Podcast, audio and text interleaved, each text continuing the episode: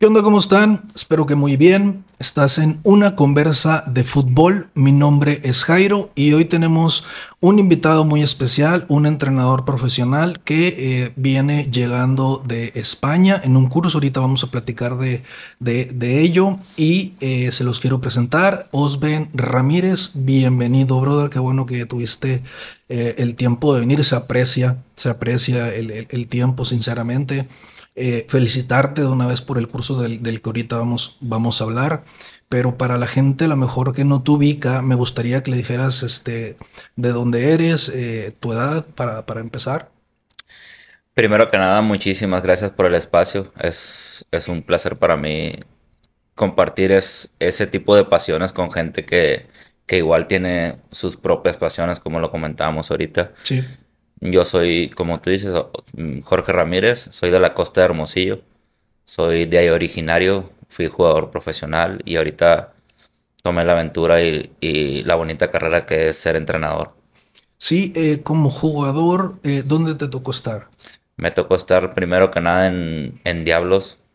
En Diablos. Ahí, ahí debuté, ahí hice mis, mis primeros mis primeros pasitos. En tercera. En tercera.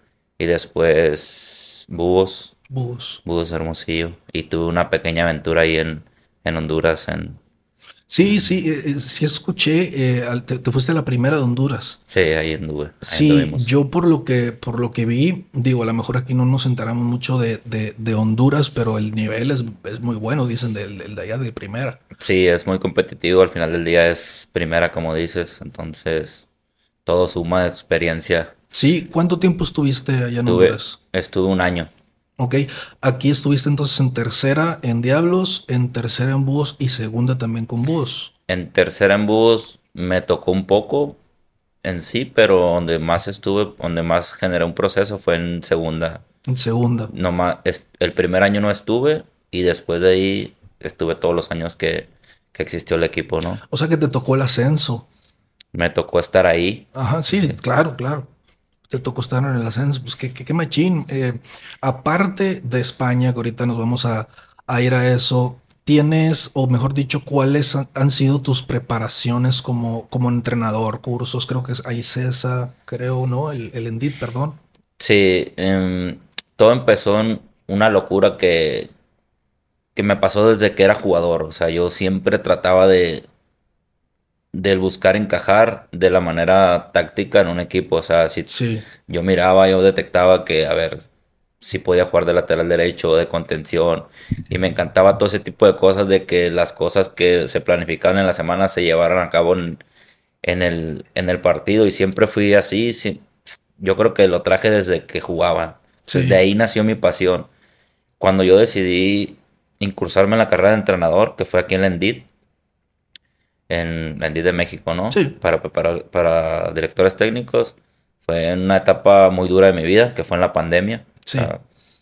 ya tenía dos años intentando entrar y ya sabes cómo la vida muchas veces uno es decidioso. Claro. Pero también te enseña que en momentos malos pueden surgir momentos buenos, ¿no? Y yo decía que era la peor etapa de mi vida porque no tenía empleo, porque fue la pandemia, pero hoy como, como me veo un día fue la mejor etapa de mi vida porque me ayudó a darme cuenta cuál era mi pasión y mi vocación. Entonces, eso para mí hoy en día lo valoro mucho. Algo que antes decías tú, está jodido eso, pues entonces ahora como gracias a Dios pasó eso, si me entiendes. Grandes enseñanzas que, que, que, que, te dejó ahí. El Endit es este para entrenador profesional ya. O tengo entendido, es que tengo entendido que hay uno para selecciones este, municipales, eh, estatales. ¿Cuál es el? No, es, es para entrenador profesional. Yo terminé mi Endit como te para, para entrenador de son cuatro licencias licencia C, licencia B, licencia A y licencia Pro. O sea, ya puedo dirigir en México cualquier categoría, ¿no? Ok, mi, mi, mente estaba, no sé por qué las confundo con el, los de aquí que son de Hermosillo. Cesas, ¿son, son esos? Sí, creo que sí. Son los que para, para que tengas este de, de Hermosillo de Sonora. No, qué chingón, güey. Yo, o sea, no, no sabía que tenías que tenías ese, que, que, que bien que ya, que ya puedes tú entrenar tercera, segunda, incluso hasta primera puede ser, ¿no? En, dado caso ya, ya estás, ya estás capacitado y preparado. Esa, esa preparación de, todos los módulos de, tu preparación ahí, eh, fueron difíciles, se te hicieron, digamos, eh, muy, muy, los llevaste muy bien porque es algo que te apasiona o si dijiste algunas veces a la vez te me voy a salir de aquí, no puedo. Fue un poco complejo, ¿no? Porque fue en pandemia, entonces era virtual todo. Fue cuando el mundo se volvió más virtual de lo que soy, ¿no? Sí. Entonces, sí era un poco frustrante el hecho de que yo tenía ya como 8 o 9 años que, que había salido de la carrera. Sí. Entonces, volver a la escuela, volver a estudiar, volver a agarrar un libro. Y yo pensaba que estaba listo. Sí. Pero realmente dependía de mí si, si lo iba a lograr o no. Entonces, sí llegó un momento donde me daba flojera estudiar. Claro. Te soy bien honesto. Pero luego ya te preguntas, ¿lo quieres? Dale. O sea, ponte a estudiar ponte a leer. Entonces, eso fue lo que me ayudó a dar el primer paso. Fue el más difícil, el más complicado fue ese. Y en, ahora sí, vámonos en, España, que para los que no sepan, el, profe viene llegando de España de un curso eh, muy, yo por, por las fotos, por lo menos que estaba viendo en redes sociales, estaba ahí creo que Torrado, eh, ¿no? Estaba Torrado, Paul Aguilar creo que estaba ahí y, o sea, obviamente es un curso importante. Eh, ¿Cómo se llama ese curso y cómo tú eh, supiste de él y dijiste, me lanzo? Fíjate, fue algo curioso. Ahorita que nombraste a Miguel Pulido, yo y él somos muy amigos desde Búho de Hermosillo. Sí. Y coincidimos en la carrera en los primeros, como fue virtual, es, yo, yo estudié en Culiacán, pero en la licencia C, que fue la primera, nos juntaron Tijuana y Culiacán. Entonces, una relación con Miguel, pues ahí empezamos a platicarnos y a contar nuestros sueños locos y nuestros primeros pininos. Entonces, yo me acuerdo que él me platicó de la escuela, él fue el primero que me platicó y y yo siempre soy de los que quiero más. claro. O sea, me embalé también en la escuela, me estaba yendo también que, que no me llenaba. Entonces, ¿qué sigue? O sea, ¿qué sigue para ti? No fue fácil, fue sacrificio de familia, económico y todo lo que tú quieras. Pero al final del día está uno para eso, pues para, para cumplir esos, esos pequeños pasos para lograr a los objetivos que uno, que no quiere tener. Eh, claro, ¿cuál es el nombre del, no, no, sé, no sé si es curso, no sé si, o sea, si, se le dice? Es, es una maestría. Es una maestría, es un máster en alto rendimiento. La escuela se llama MVP. Ok. Eh, se llama, eh, son siglas en inglés que se llama Haciendo Mejores Profesionales. Entonces, nos incursamos, primero antes de llegar a la escuela, hice un curso en línea de, de análisis y scouting. Ok. Entonces me especialicé en eso y me gustó tanto el formato, la secuencia que le dan a todo, que, que, empecé a investigar, indagar, me informé y, y tomé, sí me fui. Y para, para poder hacer eso, eh, ¿tú te, pedían el, el, el Endit o no era una no es un requisito en sí el Endit, pero sí es, sí es importante que llegues con un nivel de conocimiento porque es, es muy demandante la escuela, la verdad. Es, es muy bonita porque te enseñan todos los fundamentos, empiezas con, con fundamentos, te enseñan clases de liderazgo también, te enseñan clases de, de cómo preparar una sesión de entrenamiento, o sea, tienen todo estructuradamente bien que ya nada más tú llegas y aportas tu idea, que es lo que quieres, es lo que me, me, encantó demasiado. Aparte, aparte es otro, otro, digamos, otro chip, ¿no? Otra manera de pensar de, de, de, de pues, en Europa. Y pues no, no, no, no quiero sonar a, a, no quiero hacer un mal comentario contra México, pero yo pienso que si nos eh, tienen un poquito de ventaja en ese sentido, en todos los conocimientos tácticos, técnicos, en, por aquellos lugares, ¿no? Sin desmeritar, no estoy desmeritando, pero si es, te pregunto, si es otro chip, si es otra manera de ver el fútbol.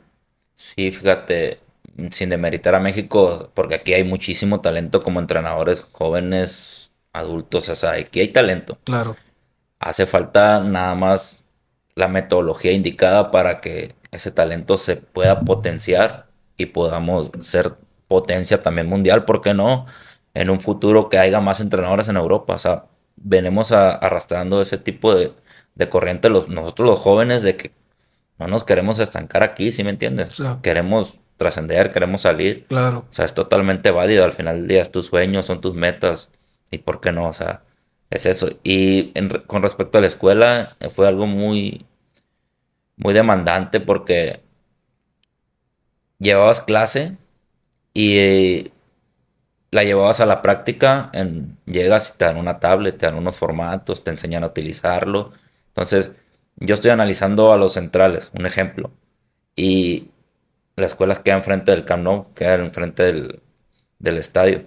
Entonces, en la noche vas y a los centrales del Barcelona los analizas en vivo, pues es, es algo chingón, güey. O sea, qué chingón. Te lo juro que no, no me imaginé yo eso. Yo fue cuando fui, fue por la metodología, pero superó altamente las expectativas que yo tenía de esa escuela. O sea, de estar en un salón a estar en un partido, o sea, no, De la teoría a la práctica fue algo que me, encantó demasiado. Claro. ¿Cuánto tiempo eh, es el, el, que duraste allá? Duré cuatro meses. Cuatro meses. ¿Hay módulos simplemente estos son, eh, esta, este, este, eh, cuatro meses dura el... Dura el máster cuatro meses. Ok. ¿Y había algún profesional más o exjugador profesional aparte de los que te comenté ahorita?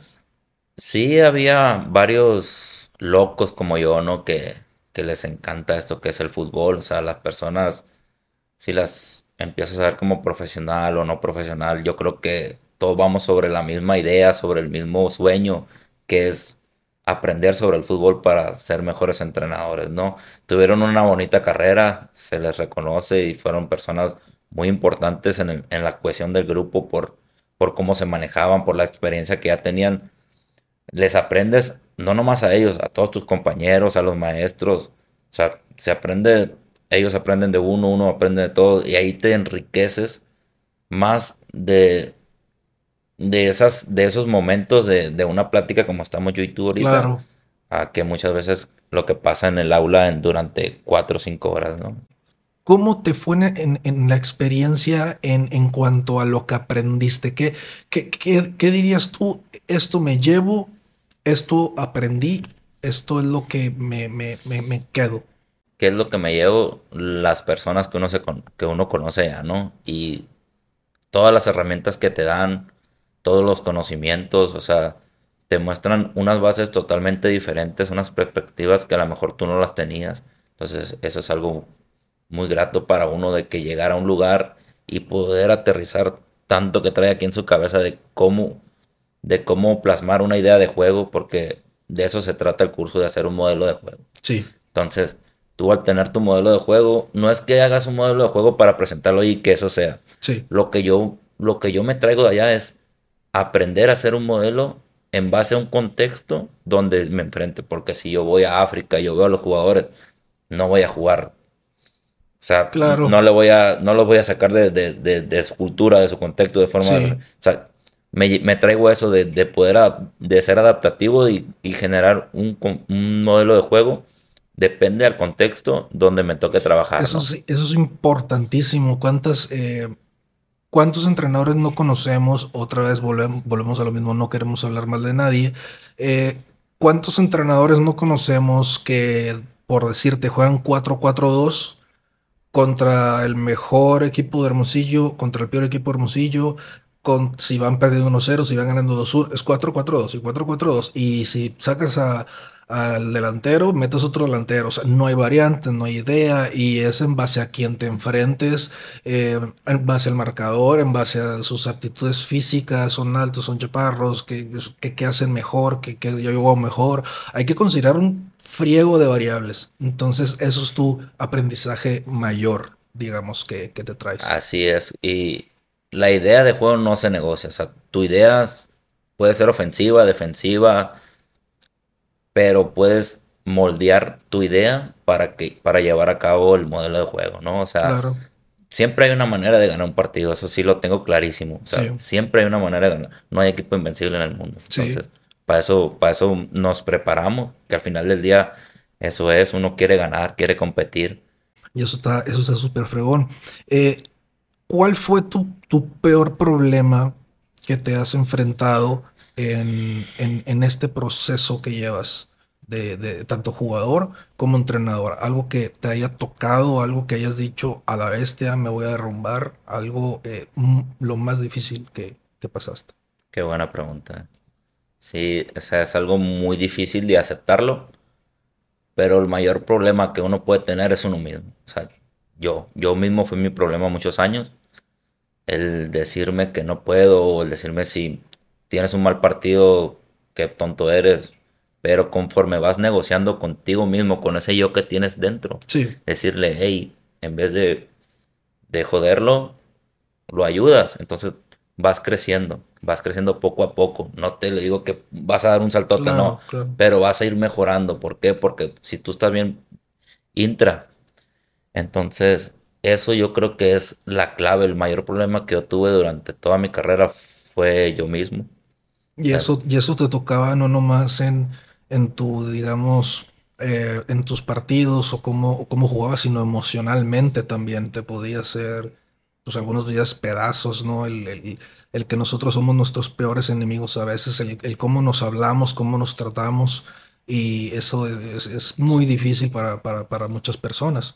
Pero qué bueno que, que lo comprendiste, ¿no? De, de, de, esa manera y que le sacaste eh, el mayor jugo. Entonces, de ese problema, eh, ¿cuál fue tu forma de resolverlo? ¿Cuál fue mi forma de resolverlo? Fue, fue hablar conmigo mismo no, no siempre, pero de perdida una vez por día o, o tres veces por semana, preguntarme cómo estoy. Claro. O sea, es importantísimo y yo siempre se lo digo a los chavos, en pregúntate cómo estás y qué es lo que quieres. Y no lo hacemos, ¿eh? Y no, lo hacemos. Y yo también a veces lo dejo de hacer y ando todo estresado y allá a las 500 me cae el 20 de que porque estoy enojado? O sea, ¿sí me entiendes? O sea, depende de mí estar enojado o estar feliz. Entonces, es algo muy importante que yo trato de decírselo a mis hijos.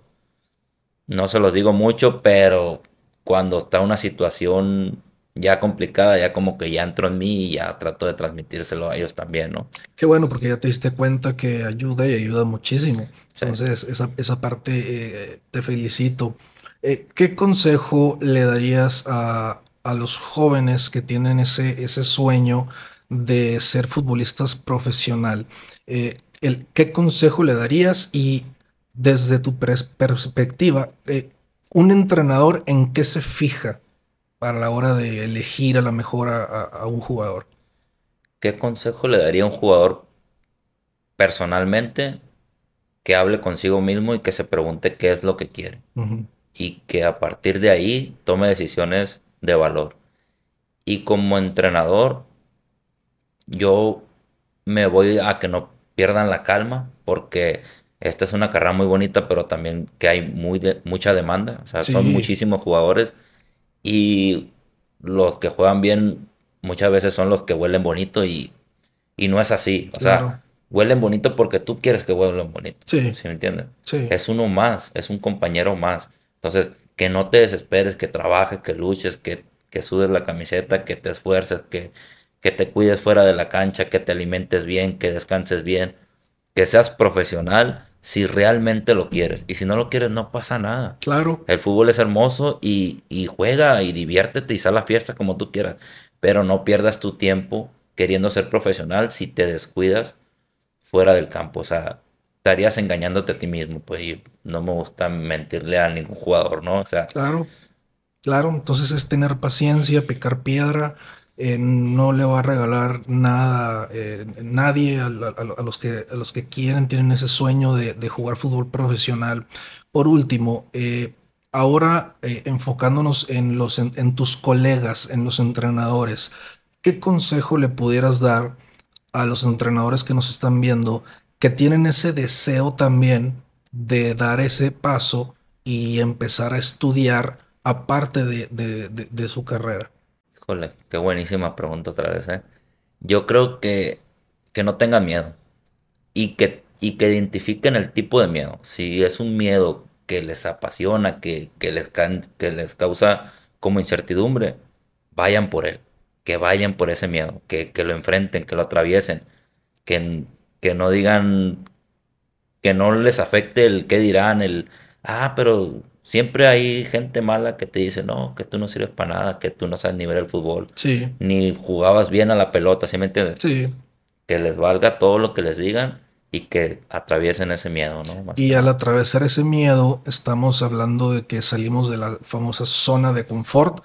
Es salir de tu zona de confort, atreverte a hacer las cosas. Siempre va a haber a lo mejor eh, cosillas por ahí que vamos a decir, no, es que esto, no, es que ya estoy casado, no, es que ya tengo familia, no, es que ya tengo lo que quieras, pero de alguna u otra manera se puede, siempre se puede administrando ahí como a, como tú puedas. Y el miedo, como tú dices, es, bien importante. Y que se quiten el miedo o por lo menos, si no te puedes quitar ese miedo, pues que agarren el miedo, como te lo decía yo ahorita afuera, agarren el miedo y junto con el miedo que le pasen y salgan de, su zona de confort, porque sí es lo que eh, incluso los jugadores este, ya consolidados les falta para dar ese, ese, pasito que no se quieren ir, porque pues saben que van a empezar de cero, saben que van a sufrir, entonces eh, e, es, un muy, muy buen consejo para todos los que quieren ser entrenadores profesionales. A mí me gustaría ver eh, muchos entrenadores profesionales aquí y yo creo que hay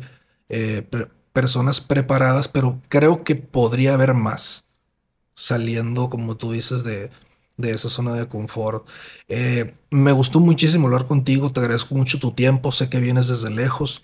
Eh, muchísimas gracias eh, a nombre de, la, de, las personas que, que, también nos están viendo. No sé si quieres decir algo, quieres mencionar una última cosa. No, no, muchísimas gracias por el espacio. Como, como te comentaba al principio, uno detecta a la gente que le apasiona lo que hace y yo me muevo más, más por eso, por, por, por la pasión, por siempre fui, sí, medio loco, entonces tengo un pequeño don de que detecto a la gente que le apasiona algo y trato de, seguir a esa gente, pues, o sea, de rodearme con ese tipo de personas. Claro, sí, este, eh, digo, para, para ser eh, entrenador, futbolista, portero, lo que sea, hay que estar un poquito loco, no, no, no puedes estar 100% cuerdo para, para tener que, que, hacer todo. Y eh, lo que acabas de decir es importantísimo. Eh, no recuerdo cómo es, no me quiero equivocar, pero es dime con quién andas y te diré quién eres, creo. Pues, si te, rodeas a lo mejor de gente apasionada, es contagioso. Es muy contagioso. Te rodeas de gente que nomás te arrastra para abajo, pues, mm, yo creo que no deberías de estar ahí. Yo te quiero felicitar, te quiero decir, eh, quiero agarrar tu propio consejo y darte lo que es calma, porque eres joven, porque a lo mejor no se van a dar esa, esa super oportunidad de la que sueñas, pero eh, en los años de entrenador eres joven. Eso no significa que el, día de mañana ya tengas tu meta, esperemos, pero sinceramente eres joven, eh, hay que tener paciencia, hay que picar piedra y, yo creo, y te lo digo muy honestamente, creo que vienen cosas muy buenas para ti, muy buenas para ti. Entonces yo te, quiero felicitar y, te quiero, este, eh, mm, qué huevos por, por irte para allá. Muchísimas gracias por venir. Muchísimas gracias a ti por el espacio. Excelente, esperemos que, les haya gustado este episodio, que, que hayamos aprendido algo, que hayan conocido un poquito mejor a nuestro invitado y eso sería todo por nuestra parte. Eh, estás en una conversa de fútbol, mi nombre es Jairo, muchas gracias.